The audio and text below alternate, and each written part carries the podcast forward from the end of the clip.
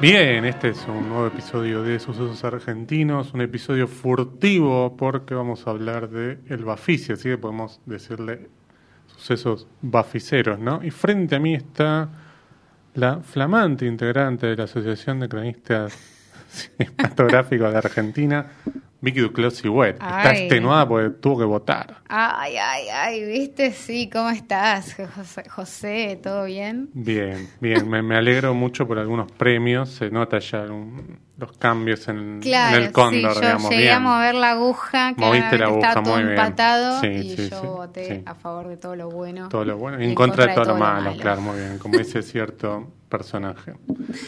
Este, mm, uy, más quilombo no puedo hacer. No bueno, importa, si querés, haceme un segundo de silencio que voy a subir este micrófono. dale, Ah, no ahí va, Ah, ahí está, muy, ahí está, muy bien, muy bien. Empezamos con Perdón, todas las desprolijidades, todas, muy bien. Bueno, ¿qué decir de este Bafisi número 22 o 21? Ya está, 22. 22. Em, 21 fue el año pasado, que no 21, sé si te claro. acordás, que era como que el búho cumplía la mayoría de edad. sí, el búho la mascota del festival. Así que lo- me lo- no me lo voy a borrar nunca de mi mente el 21. Impresionante, sí. Así que, nada, Claro. esa, esa salvedad. Y bueno, ah, este Bafisi trae un montón de cambios, ¿no? Me parece que eh, es difícil, ¿no? Porque uno no le- yo no quiero pegarle entrada a un festival que quiero mucho porque, vamos, no tenemos demasiados festivales de cine, hay que cuidar lo que tenemos, pero un festival con muchos problemas, más allá de los problemas que ya trae la pandemia y todas estas nuevas dinámicas, ¿no? Mm. Sí, em, no, yo tampoco le, le- le quiero pegar así como, bueno, sentémonos a pegarle al Bafisi. Sí, no, no. Como dos personas que se sientan a criticar, ¿no? Como que, bueno, Claro. nos sentamos en el banquito de la plaza a criticar. La verdad es que no, a mí me parece, como decís vos, tenemos no solo pocos festivales de cine, sino pocos en los que también podemos ver algunas películas, eh, no sé, en calidad de estreno internacional Sí. o mundial a veces, Sí, como sí, con, con mucha importancia o que se ves las filas súper largas en la calle de un montón de gente que quiere ver películas. Eso me, me parece maravilloso. Eh, pero sí podemos decir que bueno, que hay algunas eh, cositas que creo que, a ver, a mí me, me hacen un poco de ruido Sí, o que por lo menos en mí, esta sí. edición me parece que hay más para criticar que para elogiar, Sí. por lo menos en esta edición. Sí, sí, completamente de acuerdo. Para mí es un festival que, eh, primero, se tiene que enfrentar a cambios inevitables que tienen que ver con la pandemia o con la cuarentena, como quieran. Y mm, digo, primero tuvo la, la buena noticia de que una semana antes se habían abierto los cines, es decir, se confirmó que íbamos a tener un festival semipresencial con algunas salas de cine, digo, el, el perdón, el Gomón, la sala 1, em, eh, la sala Lugones, Sí. eh, las salas del Teatro General San Martín. Algunas del, del Multiplex Belgrano. Sí, la sala también. 5 de Belgrano y algunos espacios semi eh, Sí, no abiertos. convencionales, Claro. como anfiteatros en plazas, Claro, el espacios parque, Cemen- el abiertos. Parque Centenario, Sí. que tren, que tren, digamos. Em, digo, por ese lado me parece que fue positivo, digo, que, Sí. que se pudiera por lo menos ver muchas de estas películas en sala, pero por otro lado trae la novedad de la modalidad online, que además no solo permite que uno pueda ver las películas de manera gratuita, sino también permitir a, a los demás espectadores y espectadoras de todo el país para ver esto, que es algo que en condiciones normales no hubiera pasado, porque solamente uno pagando la entrada y yendo al cine hubiera podido ver estas películas. Eso me parece positivo. Y algo que yo voy a defender al Bafisi de, de cosas que se lo estuvieran atacando, que tienen que ver con la modalidad online, esto de, che, hay pocos cupos, qué sé yo. Pensemos que si esto hubiera sido un festival presencial, uno no tendría un cupo ilimitado para ver las películas, Ah, no, digo. tal cual. Tendríamos tres funciones, o dos, o cuatro con suerte de, de las películas. Y cada sala tiene un límite, digo, no sé, 200 espectadores, 300, 400. Entonces, creo que no le podemos exigir a la modalidad online que tengamos em, que tengamos un, Sí, sí, eh, como una especie claro, de carta. eh, sí, ilimitado, libre, digamos, claro. eh, claro, tipo, che, eh, no, ahora cómo puede ser que.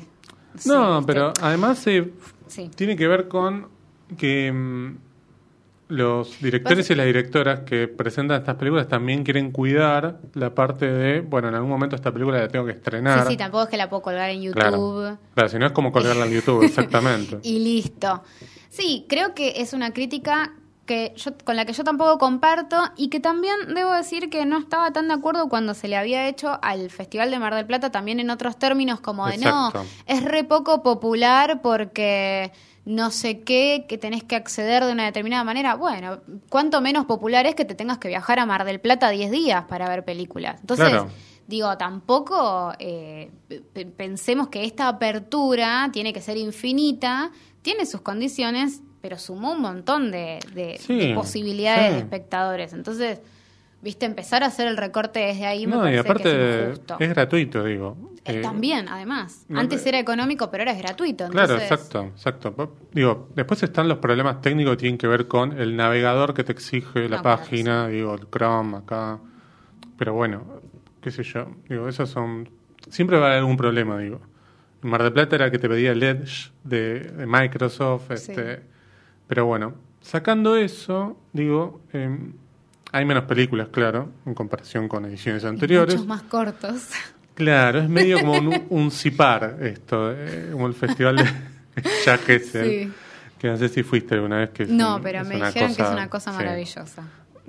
Bueno, depende, de- no sé quién te lo Una, dijo. una pero- experiencia, me dijeron que es una experiencia en la que hay Claro. determinada hora de la noche en la que la Exacto. gente empieza... La gente ya no ve las películas Eh, determinada claro, hora de la como- noche. Claro. Y eso yo Las dije, vive, digamos. Esa es una experiencia que quiero vivir Claro, antes de morirme. claro. Este, y acá me parece que eh, esta idea de del director del festival que dijo, bueno, vamos a equiparar a las películas y no las vamos a, entre comillas, discriminar por el metraje, tiene que ver más, me parece, con un tema de, che, no tenemos las 400 películas de todos los años, entonces juntemos.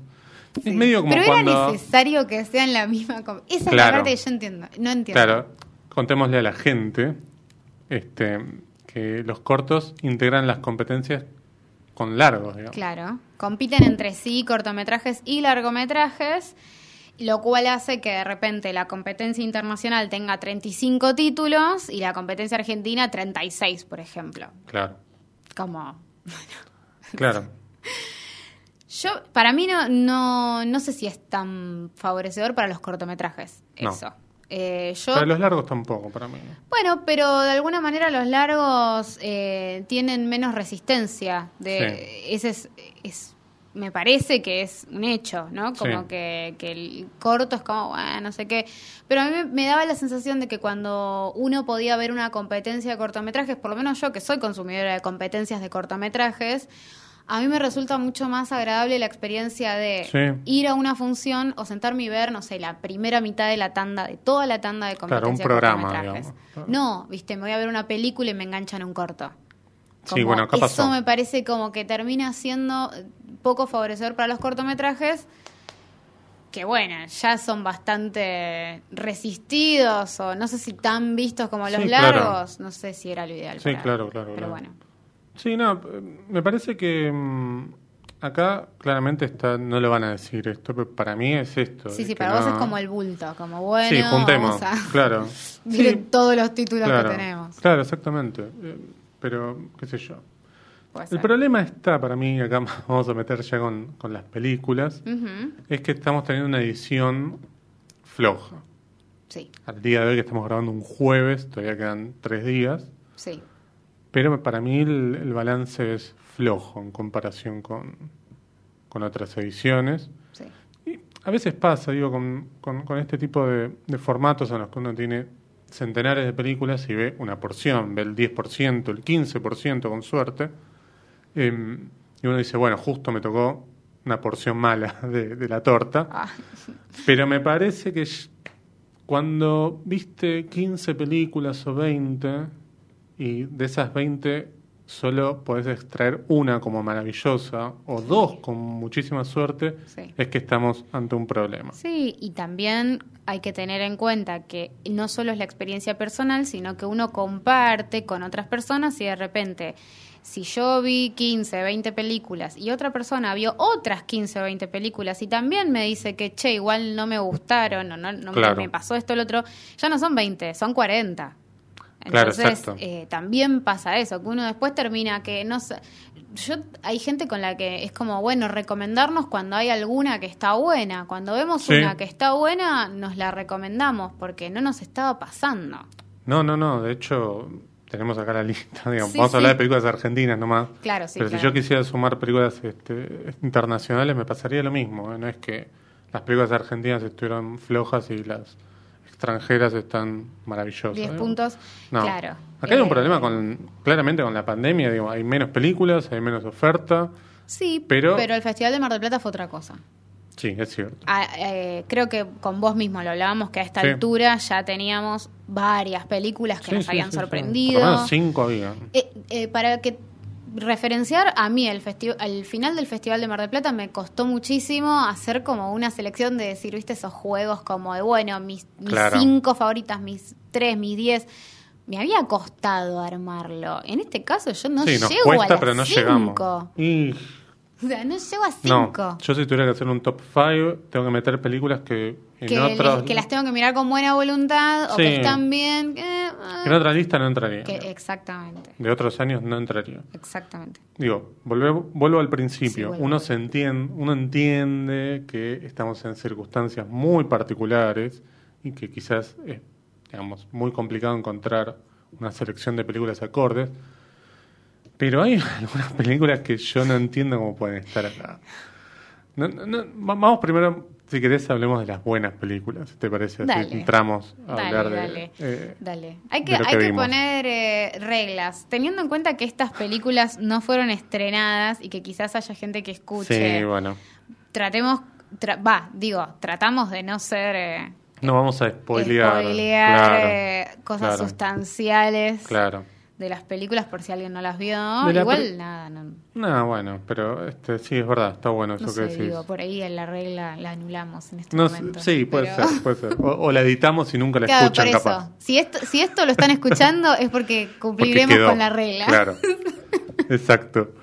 Bueno, de una podemos hablar un poquito más, que es una película que fue la, la elegida por el, el festival para hacer la, la película Sí. de inauguración, la Sí. película inaugural, o como quieran llamarla, que un día después se estrenó. Oh, ¿cómo eso? Un día después se estrenó, o el mismo día, no me acuerdo. No, un día después. día se estrenó en Cinear, este, en la plataforma y en el canal. Entonces, eh, y que me parece una buena película, digo, Sí, que es Bandido de Luciano Juncos, película cordobesa. sí. Una película eh, protagonizada por Osvaldo Laporte, Sí. eh, interpretando a un cantante de música popular que decide, digamos, nada, terminar con su carrera, está como en un momento muy, muy cansado, muy agotado y muy triste de su vida y un encuentro con un, con un camarada de su pasado de alguna manera lo, lo vuelve como a conectar con, con cierto entusiasmo y cierta pasión por, por su, por su trabajo. A mí me pareció una película muy sencilla y luminosa, como Sí, me parece que en su sencillez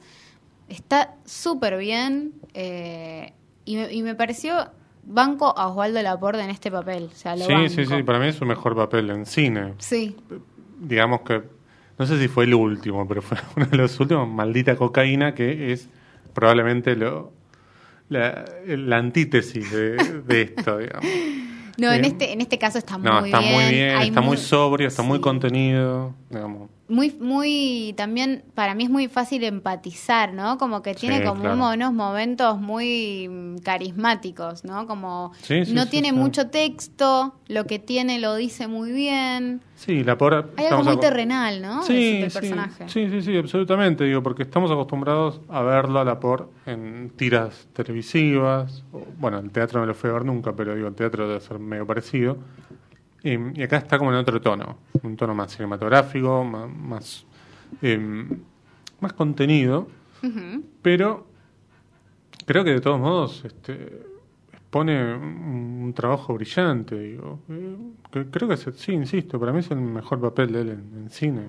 Sí, Este, sí, sí, coincido. eh, es la primera película ficcional de Luciano Junco que tenía algunos documentales. Creo que eso también está bueno porque es un cine, como acá celebramos siempre, un cine federal que viene de otro lado. Digo, vemos la situación de eh, ciertos personajes en otro contexto del país también, que eso está bueno, sacando de eh, lo que es siempre conurbano o Buenos Aires. ¿no? Sí. Luciano Juncos había hecho La Laguna, que es otra ficción, y está en Cinear para Ah, verla gratis. Así que Dije cualquiera, entonces, está bien. Ay, solamente quería agregar. No, pero está bien, está bien, está Está bien, en. Cinear, por si la quieren ver, ver algo antes. Un doble programa se puede hacer porque Claro. está en Cinear todavía bandido, si lo están escuchando esto en tiempo y forma. Ujú.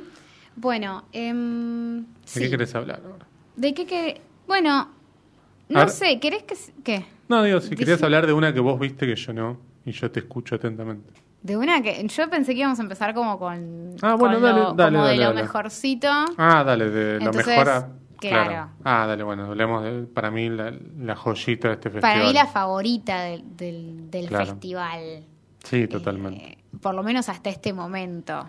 sí. Estamos hablando de los visionadores de, Néstor Frenkel. Exactamente, el querido Néstor Frenkel, la película que antes de que llegara, cuando vimos el, el tráiler, todos dijimos, la queremos ver. Todos ya". queremos ser Rodolfo Rani, decíamos. Exactamente. Y me parece que, que es una película que camina un sendero medio peligroso que es esto de quedar como una película de amigos, una película para pocos, una película para un cierto núcleo y sin embargo para mí lo que hace es abrir un mundo e invitar a un montón de gente que estas películas no las vio o vio algunas, pero conoce por ahí a los, a los personajes que Claro, aparecen.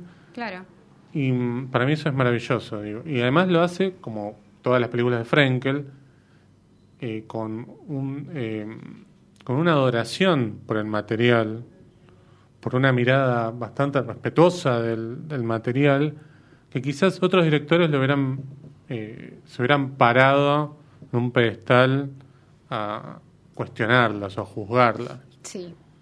Sí, sí, sí, Frenkel en general para mí tiene eso como de que él no se para desde un lugar de yo soy mejor que, en general en sus películas, entonces me parece que eso hace que esta, este, que los visionadores sean mucho más amable y más amigable eh, y uno pueda verla desde otro lugar.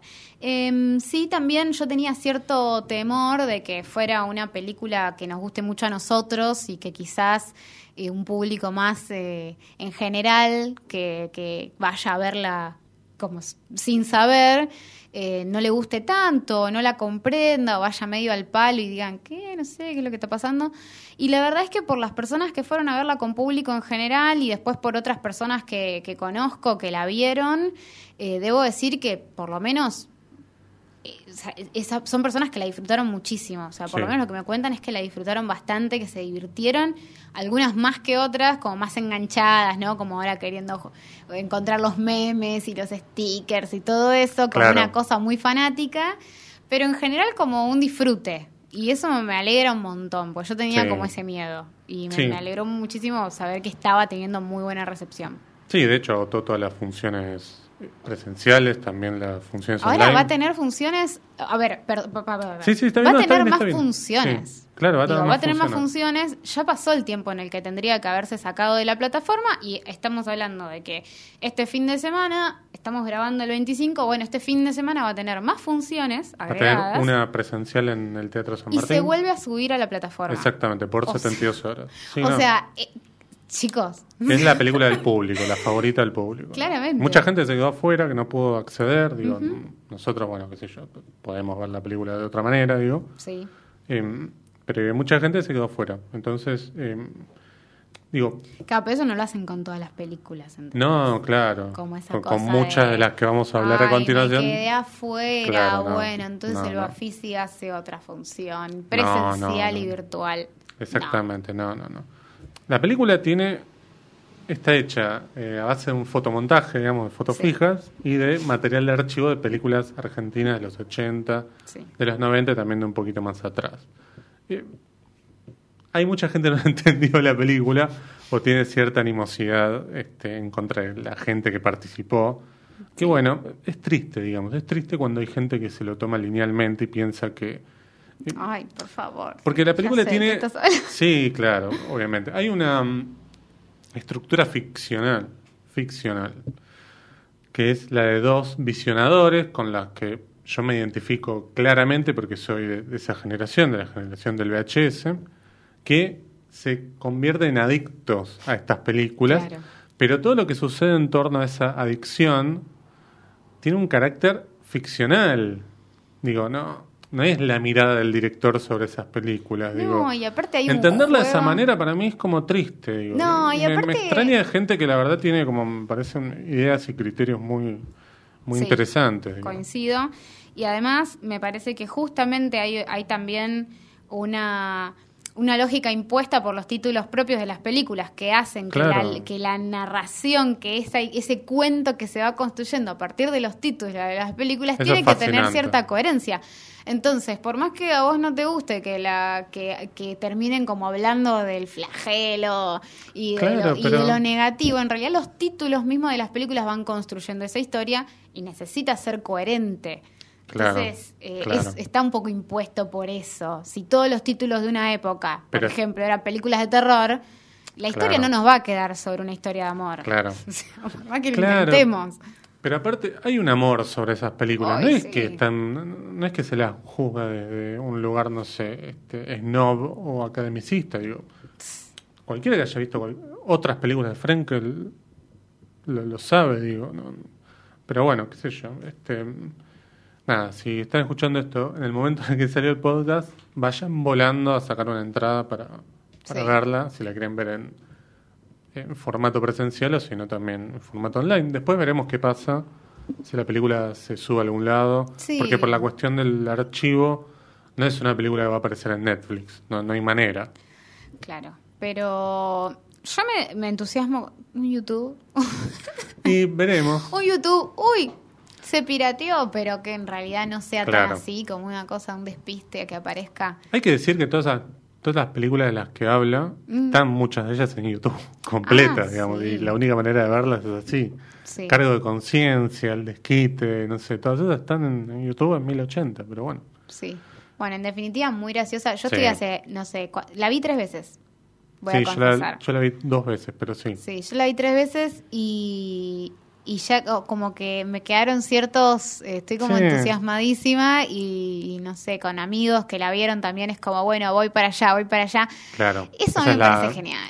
Esa Eso es me el- parece la genial. línea que quedó de la película. Sí, voy a, para allá. a mí me parece genial que Sí. se pueda, que pueda haber algo Sí. nuestro que sea como cultura eh, medio popular, que nos divirtamos todos con eso. y además se esquiva... Sí, totalmente. Además esquiva el lugar común que podría haber sido, bueno, hagamos un documental lineal sobre el cine de los 80, sobre Sí. el thriller de los 80 argentino y Claro. digamos, tiene un halo de creatividad para mí que se sale de la media y eso es celebra eso es para y celebrar. con la mano de, de editor de Frenkel, que Claro, es más bien. un genio. Es, es segundo a segundo va al palo la película. Sí, y cada corte sí. está en donde tiene que estar, así Sí, que sí. así que súper, súper eh, recomendadísima. Un buen ejemplo de una película hecha en pandemia. digamos. Exactamente, sí. Sí, sí, sí, tal cual. Tal cual. Bueno, ¿con qué seguimos? Sigamos con... No, no sé con qué. Ah, viste, ya se nos acabaron Ay, las me da buenas. ¿no? miedo. Se nos acabaron las buenas. Bueno, se dan cuenta, ¿no? Que eh, Claro. hasta acá llegamos con las películas Bueno, del consenso. fue todo el suceso. Eso fue todo. Si tenemos que hablar de, pero de verdad, si tenemos que hablar de las cosas buenas o maravillosas, Si hubiéramos hecho este acá. episodio sobre Mar del Plata, yo Sí, hubiese hablado horas. solo de películas que me, que me gustaban y no hubiese dedicado tiempo quizás a películas que no me habían parecido buenas porque no nos iba a alcanzar. En Sí. este momento es inevitable. tenemos un Que- listado, no es que vimos cinco películas, No. entre los dos vimos, no sé, 20, 15 y Sí, más, sí. sacamos dos. Sí. De películas argentinas, digo, ¿no? Yo No, vi películas de afuera, pero to- to- digo lo mismo. Yo no vi nada afuera. Estoy como... Yo vi una película uruguaya ahí. que le tenía como mucha fe, pero no. Carmen Vidal, mujer detective, que no me gustó tanto. Tiene cosas interesantes de la premisa, pero queda ahí, digamos. Lo- lo- la tengo ahí como para decirte, bueno, Es una ópera prima de una directora que estaría bueno seguirle. El rastro. claro. Ok. De acá en más. Pero la película es fallida. De todos modos, siendo una ópera prima, está bien, puede pasar. Mm, Vamos a recordar que los visionadores están en la competencia argentina. Yo me noté también en qué competencias están Ah, las películas de las que vamos a hablar porque parece como algo también importante para medir. Bueno, si querés podemos... Yo te puedo proponer seguir con una que a mí me pareció interesante, o sea, Adelante. que me pareció interesante, o sea, no está dentro de lo que no, no me gustó. Eh, y estoy hablando de una casa sin cortinas. Sé que a otras personas, que a varias personas les interesó el documental. Está en la competencia argentina también, es de Julián Troxberg y es un documental que se trata sobre la figura de Isabelita, de María Estela Martínez de Perón. No me atosiguéis. Eh, Sí. Bueno, Perdón. es- no, está, está muy bien. Eh, es un documental que, desde mi punto de vista, desde lo formal, e- es un poco eh, desprolijo por momentos y quizás no tiene como una cuestión muy fuerte ni en cuanto a estructura narrativa, ni en cuanto a, a formalidades, ¿no? Como no sé, no es muy lúcido. No es, a ver, no se luce. No es un documental que se vaya a lucir. Está grabada con muñones, entonces. Es- Eh. Eso es lo que querés decir, pero no lo querés Yo decir. no dije eso, yo dije que es un documental deslucido, pero que tiene de interesante que entrevista a una treintena de personas que, que vivieron o que estudiaron eh, la figura de, Isabelita, y eso es muy interesante, y que justamente se encarga de recopilar archivo, archivo inédito por momentos, y de intentar indagar en una, en una figura que fue borroneada eh, por la historia, digamos, para mí. Y lo que yo, con lo que yo me quedo de, de este documental es con una sensación de que cómo cuando una figura fue vergonzante para el peronismo, se encargaron como de borronearla, de negarla, de dejarla apartada y hoy en día nos falta una porción importantísima de nuestra historia que es la porción inmediatamente anterior a lo que fue la última dictadura militar, como para poder Claro. entender muchas más cosas de las que hoy entendemos. Entonces, Sí, sí, digo, sí. como eso es lo que a mí me queda de- del documental. Sí, Eh, tiene más como un valor histórico por el documento de juntar a un montón de gente hablando, pero como documental es Sí, sí, limitado. claro, pero, pero se ve, o sea, se deja ver y, no, es que la pasas mal. Bueno, esas son cosas que también tienen los festivales. Digo, hay películas que de no ser por estos eventos uno no las vería. Pero no es que no las vería porque no tiene la intención, sino porque no las vería porque no se las no te la ofrece la oferta de nada, de- ni Sí. del streaming ni de las salas comerciales. Digo, Sí. estas son películas que después mueren, van a cinear con suerte, a veces van a cinear a la plataforma sin ir a, a sala o sin ir a, a, a la tele. Y, y el festival también lo que hace es incentivar eso, digo, a ver esas películas que de otra forma pasarían de largo por tu interés, digamos. sí. No el tuyo, Vicky Duclos, sino No, el no, interés no. Del, del espectador. ¿Vos querés continuar con otra? Bueno, Nos dale, voy a, voy a ver una. una. que no hayas visto tú. Ay, bueno, este, está bien. expansivas, de Sí. eh, Ramiro García Bouliano. Ujú. Casi me confundo porque está el otro, el García Bouliano. Este me parece que dirige un poco mejor. Son hermanos igual, este, está todo bien. Este es un thriller que me pareció interesante. Yo al principio voy a ser muy sincero, lo vi con todos los prejuicios. Claro, exactamente. Después voy a mentir. Muy bien. Lo Este, viste con prejuicios. Lo vi con prejuicios. este, no con un gato que se llama prejuicios, sino con prejuicios míos, digo.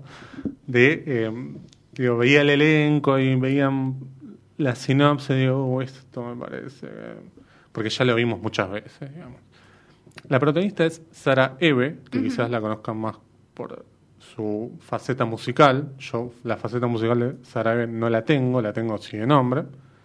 Que interpreta a una chica, a una mujer, que em, decide volver a su pueblo, a Ensenada, luego de haber tenido un, un altercado en su trabajo. Ella trabajaba en una estación de servicio y para defender a una compañera que estaba siendo acosada por, un, por otro compañero, em, bueno, lo caga a palos el tipo. Esta primera escena nos cuenta primero el disparador un poco de, de su personaje y también nos muestra que es una mujer de armas tomar, digamos, de carácter. ¿Y para qué vuelve al pueblo? Vuelve para juntarse con su hermana, este, que no se ven hace muchísimo tiempo y tienen que vender un departamento. Detrás hay una tragedia personal que las une porque su madre fue víctima de un femicidio cometido por su padre. Lo que pasa es que el padre zafó por estar conectado con la policía local y qué sé yo, entonces quedó impune ese asesinato o ese femicidio. Di lo que tengas que decir No, hasta no, acá. no es lo que es lo que yo hubiera dicho igual, ¿eh? Yo con la cara ya adivino lo que ibas a decir. Es lo que yo decía Sí. mientras leía dije, no "Oh, me, esto. no me están dando unas reganas eh, de No, verla. pero la película, em, bueno, digo, este, em, este, esta herida que todavía está abierta para el personaje de Sarajevo y no tanto para la hermana, que es más joven, interpretado por Martina Juncadela, em, vuelve a salir y hay como una necesidad de este, coser esa herida. Y esa herida se va a coser a balazo limpio Ah. y este, la película se transforma en una cosa, en una exploitation impresionante.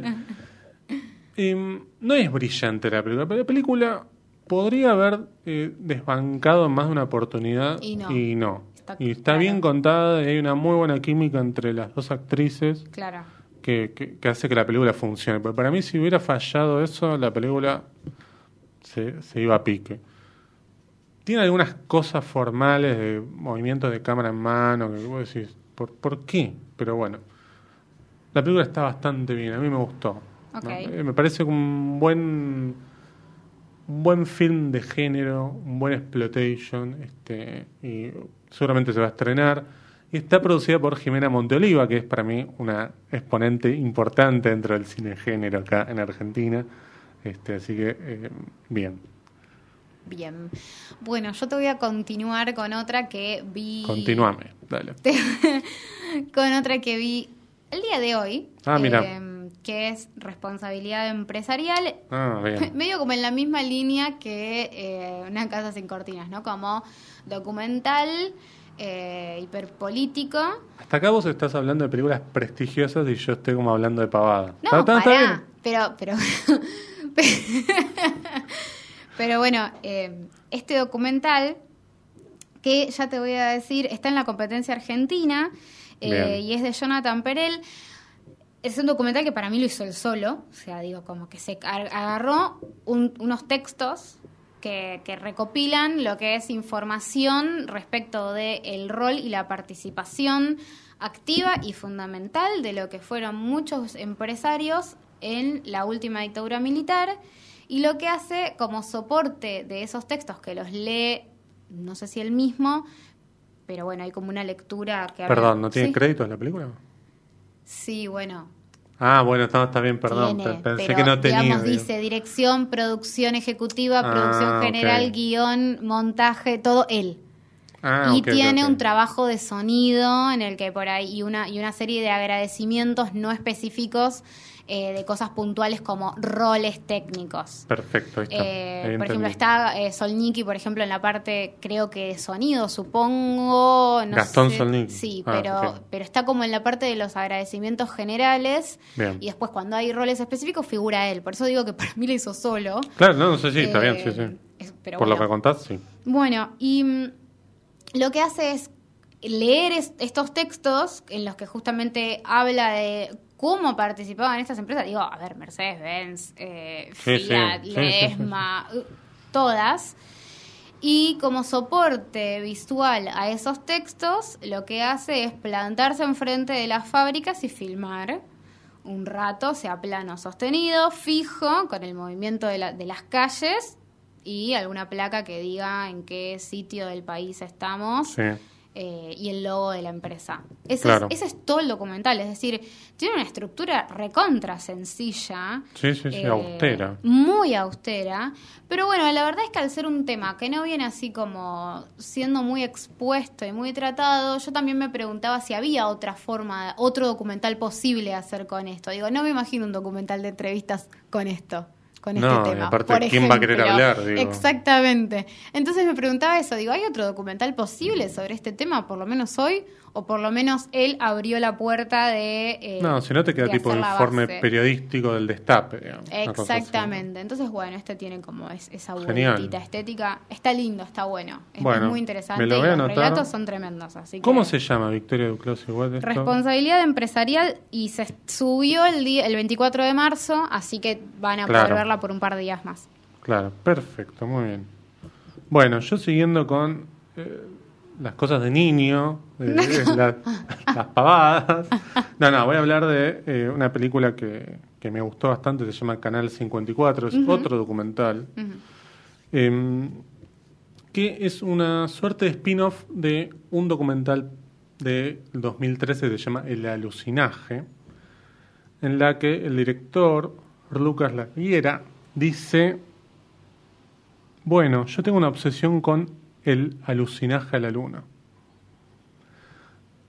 Esto él se lo pregunta en la, en la película como voz en off.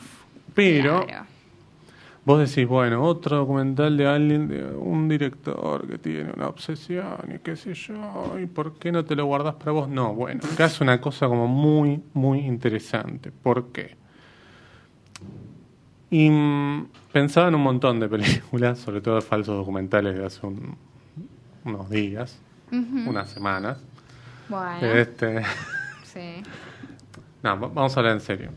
Este es un documental sobre una, un hecho que tiene muy pocas partes que pueden ser comprobables y muchas otras partes que hay que completarlas con La imaginación.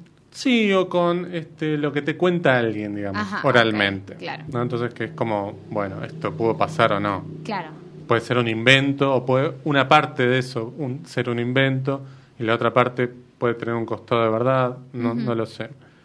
La cuestión es que en el momento en el que todo el mundo estaba viendo por sus televisores la llegada del hombre a la luna, un hombre en Avellaneda, de apellido Otero, subió a la azotea de su casa y con una antena parabólica casera y su televisor, claro, captó de manera azarosa una señal en el canal 54 en el que se veía como una especie de detrás de escena de todo lo que Es maravilloso lo que me estás contando. Sí, es fantástico. Lo que la gente estaba viendo de manera normal en su tele.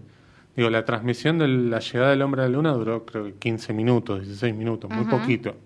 Pero era como una- un evento de verdad. Digo, ver en la tele eso en el año 69 era imposible.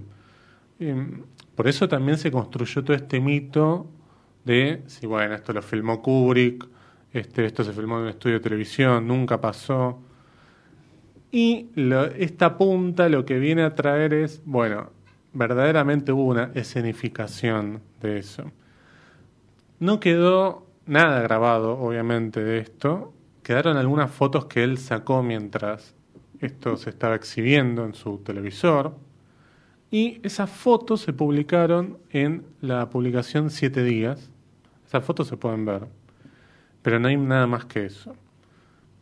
Hay también una entrevista a él que está parado con un eh, con, una antena que no es la que él usó, sino con otra, a modo didáctico nomás. Eso por un lado. Tenemos la parte de la investigación de, que hace esta película para tratar de encontrar primero a este hombre, a ver si está vivo, y también de encontrar cierto material de archivo eh, que no existe. ¿Por qué? ¿Por qué no existe ese material de archivo? ¿Por qué José no existe? Vos lo, vos le tenés que decir. Porque no tenemos una cinemateca acá. no. No solamente para las películas, sino para el archivo televisivo. Porque este hombre fue a un programa que se llamaba Sábados Circulares, que era un programa que conducía Pipo Mancera, que quizás lo hayan oído nombrar. Yo tan viejo no soy, no lo vi esto en vivo. Ay, ¿no? él necesitaba aclarar eso. Sí, por supuesto, lo tengo que aclarar. Em, y ahí en esa entrevista contaba un montón de cosas, digamos.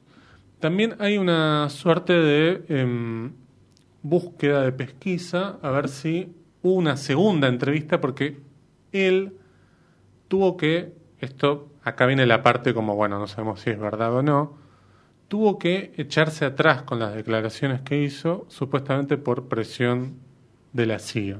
Esto es, esto es tremendo. Yo salgo de ver este episodio y le doy play a Tenés esta que ir a verlo, claro. El problema es que si uno va solamente a buscar esto, se va a encontrar con una pata personal, digamos, la pata personal del director, Claro. que eh, tiene también una conexión muy, eh, muy, muy profunda con esto porque eh, su hermana, que, que falleció, esto, esto estoy spoileando un poco, pero bueno, lo dejamos ahí, lo, lo voy a spoilear. La no. hermana falleció. No, no, no, pero ese no es el spoiler, el Ah. spoiler es lo que venía. Em, pero me pareció un documental muy interesante. De hecho, le, le mandamos un abrazo muy grande si es que escucha. eh, Cristian Ponce, el director de esta historia del oculto. Hay una conexión un poquito con, con Ay, esa mirá. película, me parece. Mira.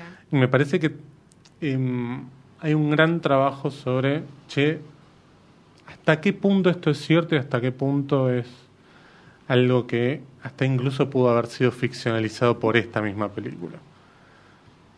Lo dejo ahí. Canal 54. Bien. No sé si se puede ver todavía. Me parece que se pudo ver los primeros días. Hay que ver, está en la competencia argentina. mm, Hay que ver si gana, porque como suele pasar en los festivales, cuando una película gana, que es que se el sábado, ver. claro, al otro día se puede ver en algunas Claro, hay que funciones estar atento a especiales. esas cosas. Mm. Y además tiene el logo del Inca, así que seguramente se va a ver en algún momento del año, esperemos, por cinear, así que bueno, nada. Exactamente. ¿Qué más Bueno, tenés tú? mira, acá yo ya puedo empezar como con... Si Oh, quieres tengo algo medio, medio, pero... Hay una película que la estamos dejando. Uy, perdón. No, está bien. Hay una película que estamos dejando, ¿no? Yo- hay una película de la polémica, Claro, que no esa. sé si la queremos... quere- la hablemos sí. ahora de No, la, no, bueno, la hablemos ahora, soy Sí, la hablemos ahora, La hablemos ahora. Eh, hablemosla ahora. Dale, dale. Concierto para la batalla El Tala. Me encanta que de ya El sabemos Tala. de qué Sí, estamos ya, por por, por supuesto. Ya es como, no hace falta. De Mariano Ginás, que se presentó el domingo pasado. En la competencia americana. Eso, de eso no hablamos. No hablamos de eso, sí. ¿Hacemos un paréntesis Sí, dale. rápido? Dale. Bueno, competencia americana. La competencia americana que eh, Antes se estrena. conocida como la competencia latinoamericana. Exactamente, se estrena en esta edición del Bafisi. ¿Por qué? Porque está bien, eh, digamos, uno puede tomar decisiones arbitrarias, digamos. Está, Es tu está bien. Claro, es tu festival, claro, está, está bien, por supuesto. Pero a todas las películas latino, a todas las, eh, a todos los países latinoamericanos se les adosa ahora, a partir de este año, el cine de los Estados Unidos, el cine de Canadá y el cine de Belice. Yo ¿Era no me necesario? No, para mí no. Creo que lo hablamos ¿Vos no también. Digo, no me tomé el trabajo de buscar a ver si pusieron una película de Belice. Porque de Canadá y Estados Unidos hay. A ver, ya te digo.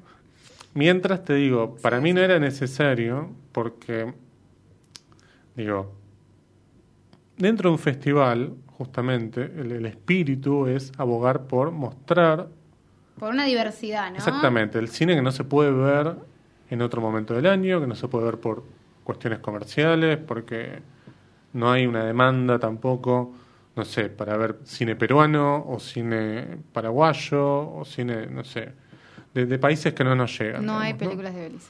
No hay- bueno, ahí, ahí tenés, mira. En verdad, todo esto hay que blanquearlo, era para sumar las películas de Estados Unidos y de Canadá, que ¿Para qué? Es mi pregunta. No, bueno, digo, porque-. Yo te lo. No me acuerdo si lo, hablabas- lo hablaba con vos o con Diego. Que. em, vos ves, por ejemplo, una película de origen peruano y puede traer las mejores.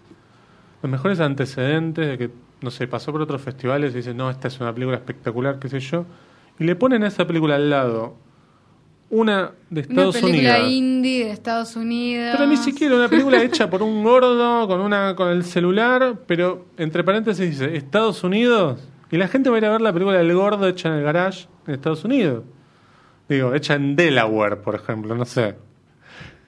Y para mí le quitas le quitas la la, la, la posibilidad que tienen esas películas de Latinoamérica para poder ser vistas Sí, en- un festival, digo, en el marco que, que sea, pero digo, no, no, no no me parece, es como mezclar absolutamente todo. Sí, y aparte, a ver, lo que para mí pasa también es que, por ejemplo, ya que mencionaste Perú, por ejemplo, ¿no? Sí, Digo, sí. una película O peruana... Brasil, por ejemplo, que es un país sí, grande, pero no ponele. nos llega tampoco Bueno, pero. Brasil tiene otro, otra imagen en lo que son los festivales independientes de acá. Hay más películas brasileñas. Pero, por ejemplo, una película de Perú que no es extremadamente buena, que es medio pelo, como muchas de las películas de las que hablamos y Sí. vamos a hablar ahora, que sea más o menos. Sí.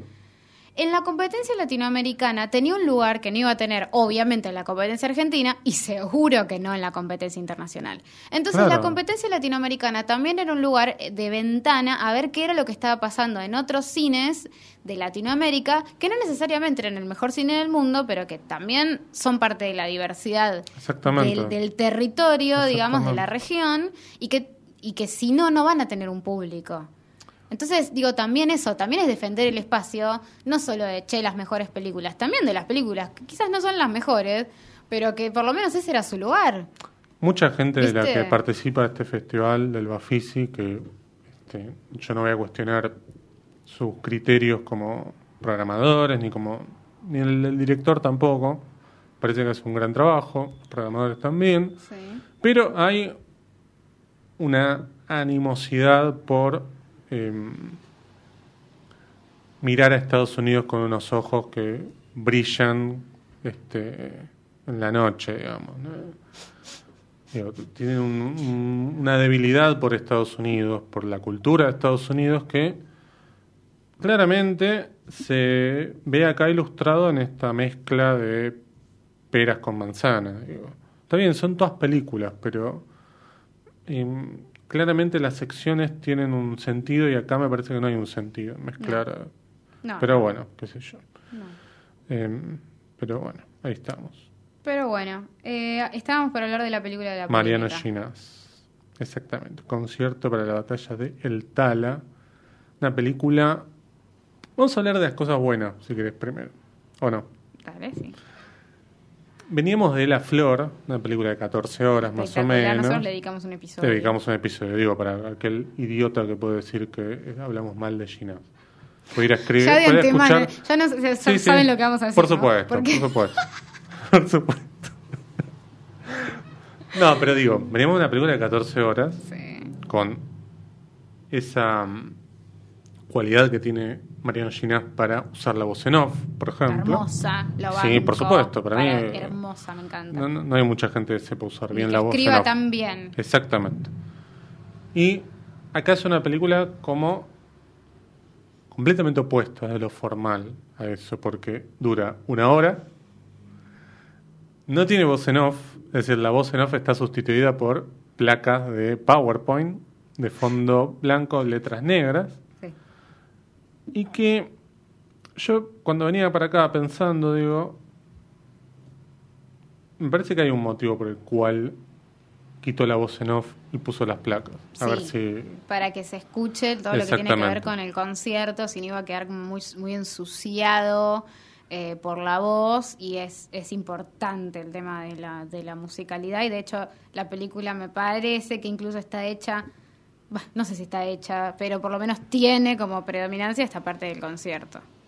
Sí, claro, por eh, supuesto. no tenía sentido una voz en off ahí arriba. Sí, vuelve un poco a esa época en la que se mm, escribían y se componían conciertos conceptuales Sí. vinculados con la historia, digo, hay un montón de, de- de autores que hacían esto, no sé, este, Carlos Guastavino, este, mm, bueno, un montón. Pero mm, acá, acá, acá para mí el principal problema es que a Ginás, Ginás es polémico, lo sabemos, digo, Sí, claro. no solo por sus películas. Sin embargo, esta es la primera película, me parece, Polémica. política. No, pero bueno, digo, eh, no hay que olvidarse que Mariano Ginasco escribió La Cordillera, digo. Sí. No la Sí, dirigió, la dirigió Santiago Mitre, pero digo, no sé si alguna vez hablaremos de esa película, pero estaría bueno. no, no, no sé, no, no la pidió nadie igual, creo, ¿no? En la lista. Bueno, no No, importa, no, nosotros. le vamos, no vamos a hacer caso a la gente, ¿no? pregunta cada cosa a veces en Instagram, por favor. Este, Sí. Digo, es una película que presenta como un cos- Todo el mundo esperaba ver finalmente qué es lo que Mariano Ginás tenía para contar una película política, o por lo menos que Sí. tocar algún tema político. Y acá, obviamente, Ginás va a, va a la historia, digamos, ¿no? Este, y vuelve sobre la batalla entre unitarios y federales.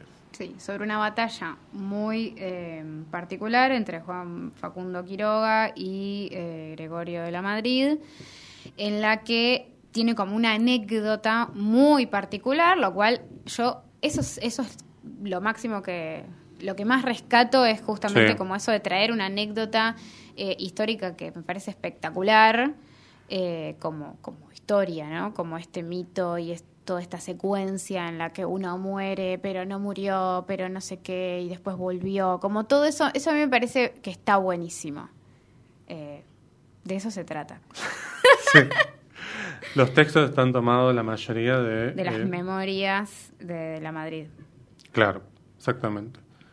Bueno, eh, el problema es que no son, justamente, no es todo el texto que aparece en la película No. parte de ese libro, digamos, sino que hay guion original, digamos. Digo, hay textos que son originales escritos por Ginás y que tienen que ver con la parte inicial y la parte final, ¿no? sí, la parte como un prólogo y un epílogo Exacto. que son lisa y llanamente y directamente la voz de Ginás hablándole al público y de alguna manera al ser prólogo y epílogo es casi un- una, eh, una forma de, de explicarnos lo que vamos a ver y después una forma de dejarnos la moraleja escrita, ¿no? Ahí está el problema para mí. Eh, sí, para mí también. Para mí, eh, el gran problema que tiene la película es que.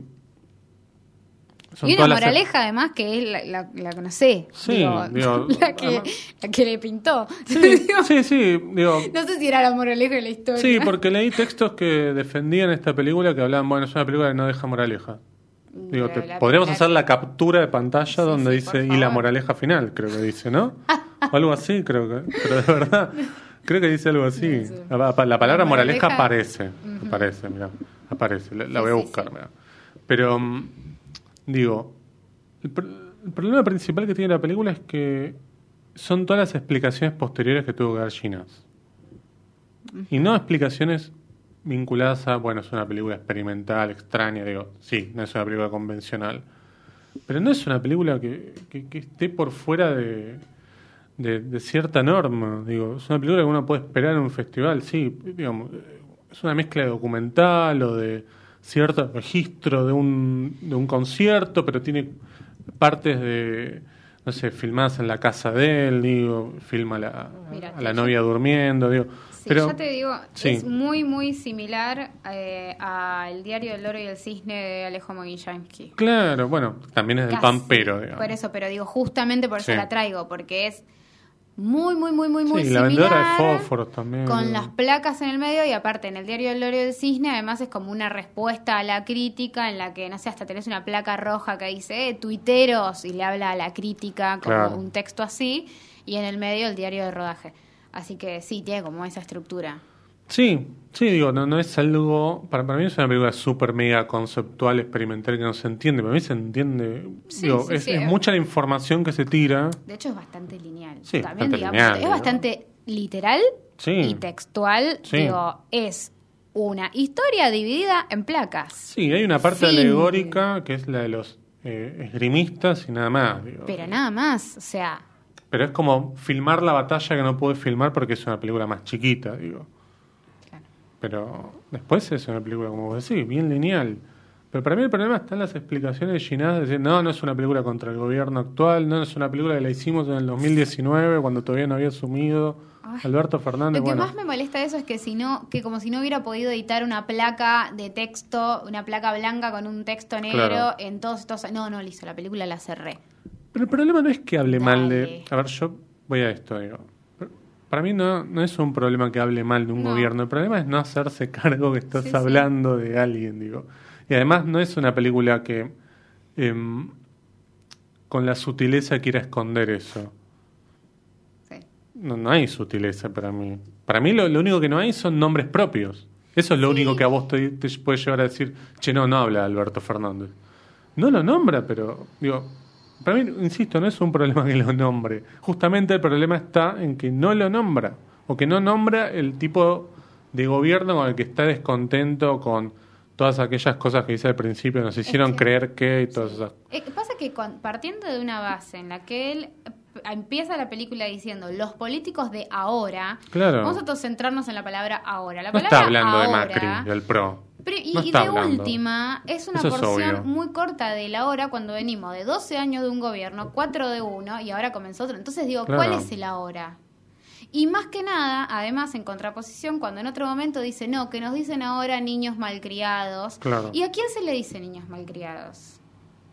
Sí, A los macristas. sí, Bueno, entonces digo, Sí. no lo dice, pero lo dice. sí, sí. Aparte, bueno, justo me acordé, digo, él escribió eh, Secuestro y Muerte de Filipelli también, de que sobre el, el secuestro de Aramburu. Este, Digo, no, no, no hay este ingenuidad, me parece. No, y menos de Ginás. No, me parece mucho más ingenuos algunos que escribieron sobre la película a favor, defendiéndola con argumentos que para mí son, no sé, me lo imagino a Ginás diciéndole al que escribió ese, no lo vamos a nombrar acá para no entrar en polémicas estúpidas, pero diciéndole, che, no te pedí tanto. No, le, no leí eso, pero igual, a ver, sí voy a decir que eh, hay, una, hay, hay como interpretaciones que me parece que son válidas. Por ejemplo, esa interpretación de la hora, ¿no? Como, bueno, no, es una hora más amplia. Claro, Esa es una interpretación posible, no sé fundada en qué, porque no sé qué tan amplio puede ser la palabra hora. Eso también es, es una sí, pero muestra la hilacha cuando vos eh, decías esto de niños malcriados, que aparece más de una vez. ¿viste? Para mí hay cosas de las de las cuales se puede analizar y se puede decir a quién se está refiriendo Sí. o por qué dice lo que Sí. dice. No es casual. Eh, Yo celebro que aparezca esta película sí. para que podamos discutirla de esta manera. y De hecho, se está discutiendo hasta el día de hoy. Eso para mí es muy valioso. Para mí está buenísimo. Sí. Para mí está buenísimo que se, que se discuta esta película. Sí, también me parecería también copado que se discuta en términos formales y no solamente en términos de si Ginás se está confesando que es macrista Sí, o no. eso me parece una pavada. Me parece una boludez. Pero es un problema de él también, porque en la película deja entrever ciertas cosas que son claras, pero que por otro lado las esconde porque no las Sí. nombra directamente. Sí, sí, obviamente, pero ya también diciendo que vas a hacer la saga de los mártires Claro. unitarios, estás diciendo algo. Eh, está bien, ponele que él eh, tenga una, una especie de, de mirada más Sí. generosa ha- hacia los unitarios en este, en este relato, o que quizás sea una forma de dar vuelta una perspectiva o lo que fuera que él quiera hacer, a mí también me, me interesaría que se discuta en términos formales la película, porque me parece que también hay que discutirlo, porque no es que Sí. solamente que tenga el sello de Ginás Mm. hace que eh, pueda hacer lo que quiera. eh, o lo que venga y nosotros tenemos que decir, no, sí, lo hizo Ginás. Y yo me preguntaba si esta misma película, ejecutada por una persona que, que es eh, una persona de la que no sabemos nada, una primera película, ¿qué diríamos? Creo que no la veríamos. Y bueno, viste, y eso a mí me llama en un poderosamente festival la no, por lo menos. Claro, y la verdad es que a mí me parece que no, no sé si es eh, recursos medio vagos me parecieron. Digo, por Sí. momentos me parece que es medio vaga la película. Entiendo que quizás eh, se agarra a esto de que creo que incluso también fue filmada en pandemia dentro de lo que es la pandemia. no, no, no, no. El concierto está filmado en el 2019. Ok, bueno, entonces Es no, decir, toda la parte de postproducción, que es eh, los textos Bueno. y la PowerPoint, sí, No ponerle. sé, pero... a, mí, me- a mí me llama poderosamente la atención los inserts de, de su novia durmiendo la siesta, del del gato, gato. Eso te juro que no lo entiendo. Y yo, no sé, digo, me parece que si un estudiante de cine pone esos inserts en una, en una película y pone esas placas que con errores ortográficos que para mí igual hacen a una lectura como a un tono de eh, quizás de enunciación, yo creo Mm. que de otra persona serían, serían muy criticadas. Sí, por supuesto, por Eh, supuesto. E incluso se discutiría si es una película o no. Porque Sí. si no, porque es. Sí, pa- sí, desde mi punto de vista, yo no estoy tan segura, eh, ojo. Digo, para mí es, es un Es audiovisual, ejercicio. es un ejercicio, pero yo no sé si es una película. Para mí es una película, pero... A mí me cuesta, porque pero- no, no estoy tan segura. Pero sí, estoy muy de acuerdo con eso de que si fuera una primera película o una segunda película... eh, Diríamos, no, ¿qué quiso hacer? ¿Qué tiene que ver el No, no la ahí?" veríamos. No, no, no la veríamos en Bafisi, eso Sí. ni hablar. Digo, qué sé yo, pero bueno, En fin, sigamos hay mucho porque... nos queda... Hablemos de las cosas malas directamente. Sí, las cosas malas 100%. Así, rapidín. Tan, tan, tan, tan. Bueno, Comenzá vos. para mí, siguiendo en la línea de esto de Che, si lo hubiera hecho alguien poco conocido, o alguien que Ya sé qué vas a la primera es una primera película. y- eh, voy a hablar de La vagancia de Ayar Blasco, primera película live, Live action, action. podemos decir, el creador de Mercano, y, bueno, Lava, Lava, el año poco. pasado. Bueno, de hecho esta película creo que se iba a presentar en Mar del Plata y no sé si nos llegaron o no sé qué. Eso leí por lo menos en una entrevista en ámbito financiero a Ayar Blasco eh, que se le hizo Diego Curobeto. Em, la película tiene el logo del mecenazgo de la ciudad de Buenos Aires, para mí no es un dato menor. No, está bien. Eh, leí también en esa entrevista que em, gracias a, esta, a este aporte pudieron hacer la postproducción de la película. Ujú. Está claro que toda la filmación... Postproducción. Claro, la Ah, postproducción, bueno. exactamente. Mira. Sí, Ah, vos la viste Estuvo también. financiada la postproducción. Sí, estuvo. Ay, bueno, me salvé ahora. Alguien va a hablar peor que yo de la película. No, no, Este- creo que peor es difícil, pero bueno. Bueno, la película para mí es un, es un insulto, es un- una patada en los huevos este, o en los ovarios. No me esperaba esto Este, igual. Sí. Es, es, Ok. es- es un chiste interno del cual quedamos todos afuera, digo. Es un chiste interno para, para estos personajes, digo, es una película muy de amigos, es una película en la que em, las tentadas quedan en la copia final, es una película en la que los problemas de continuidad quedan en, en la en, en el corte final, digo, el, chiste de escoger que es un ensayo y quedó.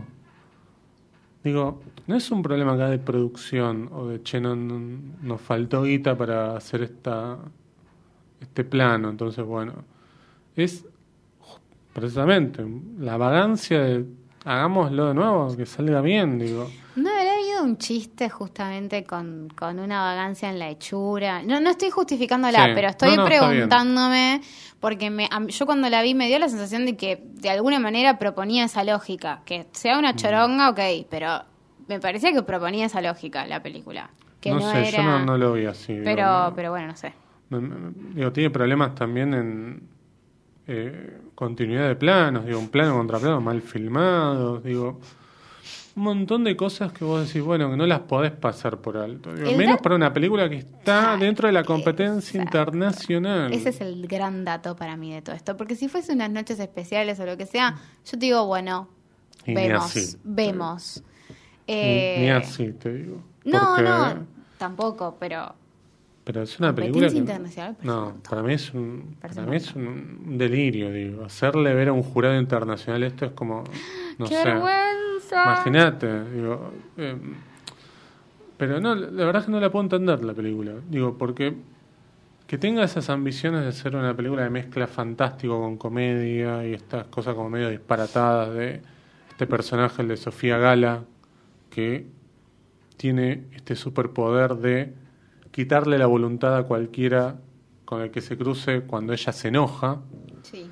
Y que el marido se inmune a esto, entonces medio como que quedan ellos dos en un momento de la película. Em, el papel de Martín Piroyansky.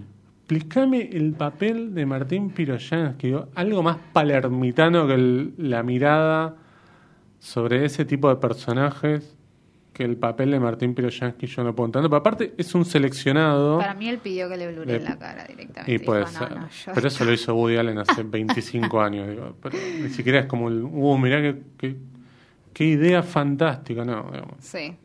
Este, digo, aparte tiene un seleccionado palermitano, pues están todos los amigos Sí, que igual- deben vivir todos por acá pero, 20 cuadras. digo, a ver, yo cuando grabando. leí la sinopsis, como Sí. esa cosa de una chica con este superpoder que pasa lo siguiente. Sí, por eso yo la quise Y ver encima, el, el digo, a mí, a ver, no sé, Martín Garabal me, me, me cae bien, me hace reír, Piroyansky también. claro. Bueno, pero puede, puede tener un papel copado. Y en la película pero- no, lo tiene. Ese es el punto también, digo. Sí. Yo la vi como con cierto entusiasmo y dije, a ver, Sofía Gala, Piroyansky, Garabal y no sé quién unos nombres Y más que me Said, parecen. que Y Said. plano. Claro, pasaba por ahí, dije, no sé. Bueno, che, puede ir esto. Y cuando y bueno, nada, no era lo, lo que yo esperaba. No, pero además no, no funcionan los chistes, no funciona el... Digo, Sofía Gale es una actriz fantástica, hemos Sí. hablado bien de ella acá, creo. digamos. Sí, sí. Alanis, este... Que vos le dijiste Sofía Coppola, pero Sofía era- Coppola, en realidad estábamos claro. hablando de Sofía Gala. Es verdad. Este, Cuando ustedes escuchen que Sofía Coppola es una gran actriz, Claro. estamos hablando de Sofía. Sí, vaya a buscar. A a ver si lo encuentra el episodio. Dale. Este, pero digo, ni siquiera ella está bien en esta película para mí. No, hace nada. lo que puede igual, hace lo No, que puede. ella es- hace lo para que mí puede es, una- es la peor película del festival y de cualquier otro festival. Sí, puede ser. Eh, bueno, si querés, ah, te doy un A ver. un doble, una un- así tac, tac, Dale, dale. rápidamente. Dos tiros, la verdad. Sí. Bahía Blanca, también competencia internacional. Rodrigo Caprotti es el director. Me hablaste muy bien de. Basada, ¿sí? basada en, una novela de Martín Cohen, pr- protagonizada por Guillermo Fenning. Espectacular. Ahora podemos linkear eh, Sí, a Guillermo Fenn. Dale. sí. Bueno, y la cuestión, para mí es una película. Se trata sobre un profesor que está haciendo una investigación y pide sobre un autor y, pide irse de viaje a Bahía Blanca a investigar. Sí. Y lo mandan. Sí. Y en ese viaje, bueno, no pasa nada. y nada pasa nada, y no pasa nada, y no pasa nada, y no pasa nada. ¿Y se termina la película? Y, se, y en un momento eh, se revela algo que, que- que de lo que nunca hubo indicios y, y terminó la película. No, y lo peor ni siquiera termina ahí la película. Se- se- y, y bueno, y nada, y después de que se revela eso, pasan cosas como muy extrañas Está en la competencia. Carricajo en el competencia internacional. Ah, espectacular. Qué la bien la competencia internacional. ¿no? Sí, para mí acá lo que hubo fue una, unas dificultades enormes por transponer lo que es eh, un texto eh, literario a lo que es eh, audiovisual, por el simple hecho de que tiene unas voces en off que son imposibles, pero que son muy propias de, de la lectura de un texto. Alguien leyendo eso. Exactamente, nadie piensa así. Y además, como diálogos muy torpes, ¿no? Como diálogos, o sea, vos, yo, vos con tus amigos eh, del mundo de la academia, eh, te juntás así como que empezás automáticamente a, Sí, a- claro. a tirar a este autores Sí, y sí, teorías y todo. No hablas de la vida, hablas de eso. no, bueno, de ellos eso. también, Claro, ¿ves? claro. Entonces, bueno, es una película así como con, con diálogos muy chotos. Digo, y ya te digo, no pasa absolutamente nada en toda la película. Hasta que pasa, a nadie le importa, porque ya querés que termine. Qué lástima que no la vi. No, no. Mi- igual mirala, o sea, yo soy re partidaria de que las miren todas igual las películas. Sí, sí, sí. Pero bueno, y te cierro por lo menos estas dos, como rapidito, con Sí. eh, Amor Bandido, que es otra película que bueno, me parece una cosa que no podía hacer, que es, está en las noches especiales, de Daniel Werner, que tiene como protagonista a este Renato Cuatordio, Oh. que es como Fenin chiquito. Fenin bebé. Proyecto de Fénix. Claro. Y, Las inferiores de Fenin. está claro. y justamente lo- él es, hace de un chico de 10. Recordemos que es el protagonista de Yo Adolescente, otra Uf. película. Esta es como, podría ser Yo. Adolescente 2. Qué bueno. Tranquilamente. Eh, este chico tiene 16 años, va a una escuela y tiene relaciones sexuales con una profesora. Yo digo relaciones sexuales y no No. vínculo amoroso, porque me parece que no da. Claro. Claramente. Eh, y justamente lo que yo le critico a la película es que tiene como dos partes. Y, y una parte final. Ahora te voy a explicar bien. La primera parte en la que se nota que él claramente está siendo como manipulado por esta mujer que además renuncia a su cargo, entonces él se vuelve medio loco, entonces acepta escaparse con ella a Córdoba, qué sé yo, y uno se va dando cuenta que él es hiperinfantil y ella lo está manipulando. Y después una segunda parte en la que se empalaga y se engolosina con unas escenas sexuales de corte más erótico. Ah. eh, que yo no, o sea, no entiendo bien, como que son, Flasheó me, parece que joven son, en los 90, claro. me parece que son contradictorias con la primera parte. claro. Eh, digo, es como, ¿qué, qué es esto? Y eh, la, la película en sí, el conflicto y la resolución se desarrollan en los últimos 15 minutos. Ah, mirá. Mirá, la verdad que tengo unas ganas impresionantes de ir a ver las dos, ¿eh? una- doble programa. Sí, Qué bueno, sí, el muy bien. antidoble programa es para Qué mí. bueno, pescando, pe- pescados podridos sería Sí. esto, ¿no? Así que bueno, te dejo esas dos películas y no sé si vos querés linkear con Fenning con otra Sí, cosa. con Que, 10 palomas. Pobrecito, le debe arder la oreja el día Y sí, pero bueno, ¿qué va a hacer? Lo Capaz que mala suerte, no sé. Bueno, 10 palomas de Tamae Garategui, la nueva película de Tamae Garategui, que venía de Las Furias, esta película la nombramos había siempre. gustado bastante. A mí también me había gustado. No bastante, pero me había gustado, Sí, sí, está sí, bien. Era una película muy bien hecha. Y acá vuelve a la urbanidad y eh, toma un texto. Está basada en una novela esta película. Supuestamente los que leyeron la novela me dijeron que es muy buena, por eso le tenían ganas. Y la verdad la película es, es flojísima. digamos. Para mí el gran pro- uno de los grandes problemas es, es Guillermo Fenning, que no, no calza con el verosímil de un detective privado y como... el- además es como que tiene una especie de, de aura de, no, si, si él no puede solucionar este caso, no puede nadie, en ningún momento demuestra nada. Digamos. Vos lo ves y dices, "Pero este, que se vaya, no sé. Este, y la verdad, la película además tiene muchos problemas de, de guion, creo, porque eh, no, no hay un buen balance entre los fantasmas del pasado de este detective con el caso de un asesino serial de jueces. Floja para mí, floja, floja. Está bien filmada, todo digamos, lo que ya Tamara Galatí sabe hacer por, por su experiencia, pero la película es, es muy difícil. Mm, Y es cortita, aparte, eso es lo peor, ¿viste? Con una película de 80 minutos parece que dura 280 minutos, Uf. te querés morir. claro, sí. Y la última, no sé si tiene algo tan malo como último para. Ah, yo para también ver. tengo otra que no es tan, tan a mal, ver, así que... a ver si es la misma, la de. Gabriel Dichman. No, no Ah, iba a bueno. decir esa, pero sabía que le ibas a mencionar vos, Sí. así que dale por adelante. Bueno, la nueva película de Gabriel Dichman, director de Judíos en el Espacio, de hecho empieza esta película así, La Estrella Roja, es un falso documental también. Estoy teniendo suerte con los falsos documentales, este, por lo menos en el Bafisi. En otros festivales no. Ay, Este. Es eh, una historia de espías, básicamente. Sí. sobre una mujer judía argentina en los años 30 que se empieza a vincular con em, agencias de espionaje internacionales, con el MI6 de, Gran Bretaña. Y em, está también asociada a ciertos momentos históricos, bueno, en el nazismo y también con un hecho muy particular que, no sé si conocen la historia, es la de la captura de Adolf Eichmann aquí en, en zona norte, probablemente uno de los criminales nazis más este, feroces que hubo, que fue capturado aquí de manera secreta por el Mossad. Te llevado a Tel Aviv, un juicio duró cuatro días y después lo colgaron, por supuesto, ¿no? Em, y la película claramente es un falso documental por un montón de cosas. Primero porque todos los personajes están interpretados por Actores actores y actrices muy conocidos, digo. Está Juan Leirado, está Julieta Silverberg, Telma Fardín. Telma Fardín interpretando a, esta, a este personaje. Rafael Spegelbrud, este bueno a mí me pasa algo que te pasa vos con Feni nunca lo veo bien en nada siempre él? sí No, a mí a veces no, me, convence más. no- Eh, es un problema mío capaz ¿eh? No, no, no, no, bueno, quizás lo de Fenning es un problema mío, pero... yo tampoco lo defiendo tanto a Feni igual No, pero por ejemplo en Cetáceos eh, a mí me divirtió Ah, un poco el papel sí. de él como Sí, pero- sobre exagerando esa una personalidad, o sea, como un papel un poco más caricaturesco, más subrayado. en Sama estaba bien también En Sama estaba bien, sí, sí, es- sí es subrayado. No, es- el no es- crítico no no es un actor de sutilezas, para nada. no no no no Pero bueno, en fin. Pero de todos modos acá hace un papel Sí. chiquito. digamos. Está también Walter eh, Jacob, Mm. Jacob, de las películas de Ginás.